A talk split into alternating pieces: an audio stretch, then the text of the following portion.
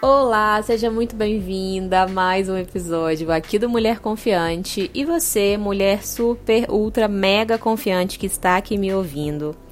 Não sei se isso já passou pela sua cabeça alguma vez, mas vou contar essa história aqui. Pode ser que você se identifique de alguma forma. Quando eu ainda é, atendia só individualmente, né, que foi assim que eu comecei a trabalhar como coach, isso já tem alguns anos, eu atendi uma moça que ela virou para mim e me falou que o cara que ela estava saindo, que ela achou que estava envolvido com ela e que, enfim, ela acreditava que tinha tudo para dar certo e etc. Que ele foi ficando estranho, que ele foi, que ele já não era mais tão carinhoso como antes, que ele começou a dar desculpa, de dar desculpas para não encontrar com ela e etc. E aí, quando ela colocou ele na parede porque ela exigiu uma resposta dele, ele virou para ela e falou: Ah, eu acho que a gente é muito diferente, eu acho que você quer uma coisa, eu quero outra. Ele deu ali algumas justificativas para ela. E aí ela falou que ela ficou assim, arrasada e que ela não conseguiu entender. É, e ela continuou questionando ele, etc. E aí que ela ficou batendo na tecla do ah, não, mas a gente pode tentar, por que, que você não quer nem tentar e etc. Até que ele virou para ela e falou: Não, não quero, não quero nem tentar, não vai dar certo e tal. E enfim, né? Ele teve que cortar relações com ela de fato, de tanto que ela insistia nesse tentar. E aí, ela me contou isso durante as sessões e tudo. E eu lembro que na época ela ficou inconformada realmente com isso, com o fato dele não querer nem tentar, nem tentar ter um relacionamento com ela, nem tentar dar certo com ela e tudo. E aí eu virei para ela e falei assim: é, Você gostaria de estar com um cara que não tem vontade de estar com você? Como é que você acha que seria um relacionamento com um cara que não tem vontade de estar com você? Porque o que esse cara estava mostrando para ela, atrás de todas essas justificativas, era: eu não tenho vontade suficiente para ter um relacionamento com você. Eu não tenho vontade de, de te assumir como minha namorada e de namorar você. Eu não tenho vontade suficiente para isso. E eu perguntei para ela, como é que você acha que seria esse namoro?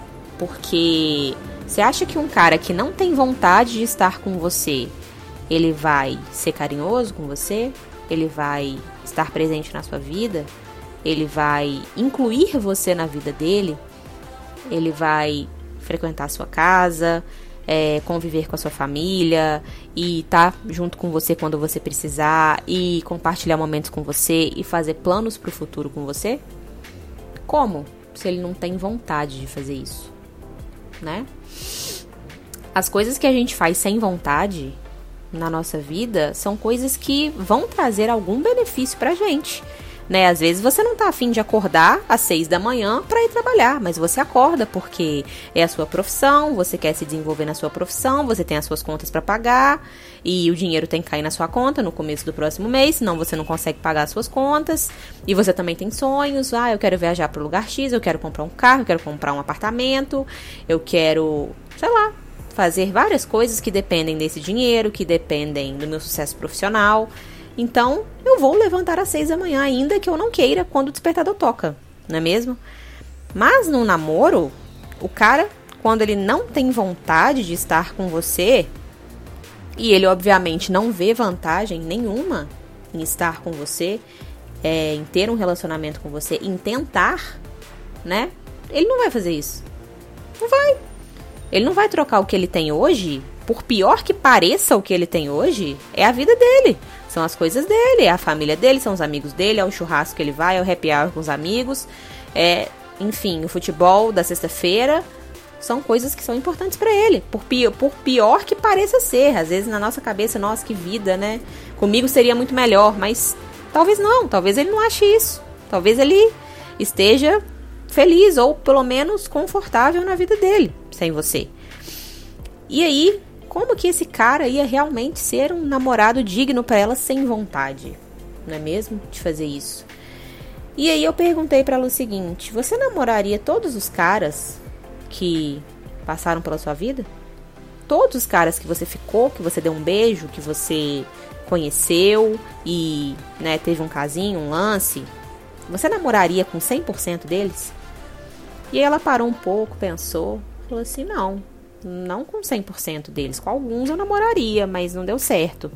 Eu falei: tudo bem, mas com 100% não. Ela falou: não. Eu falei: então imagina, um desses que você não namoraria vira para você e fala: mas você não quer nem tentar?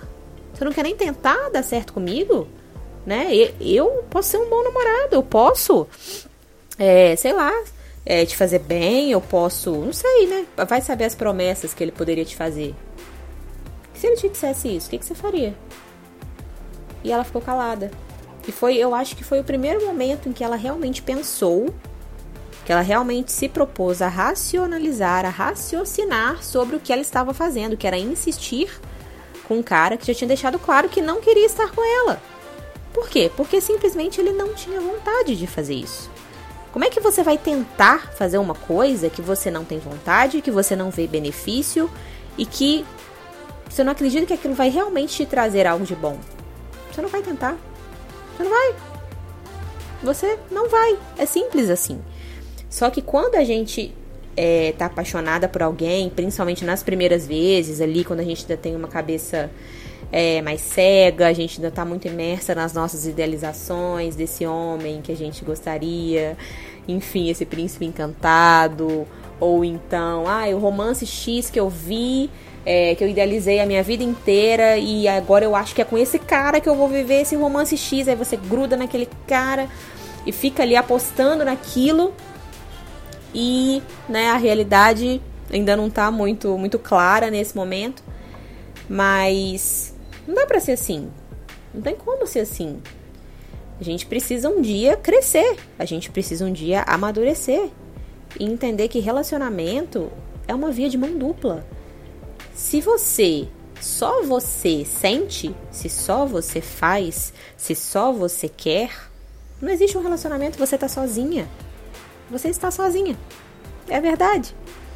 Você está querendo mudar um cara sendo que ele tem a própria cabeça dele, as próprias experiências dele, os próprios sentimentos dele, ele é livre para fazer as escolhas dele. Como que você acha que você vai conseguir mudar? Alguém que é inteiro, que alguém que é inteiro, independente e que pode fazer o que quiser e pensar como quiser. Isso é impossível.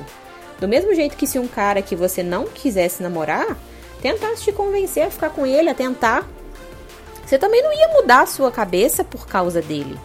Talvez você mudasse, talvez pela sua carência, pelo seu medo de ficar sozinha, mas não porque ele resolveu. Resolveu não, né? Ele conseguiu te mudar. Ele não tem esse poder. Quem tem esse poder é só você, só você pode se mudar. Então, essa história do, poxa, mas ele não quis nem tentar.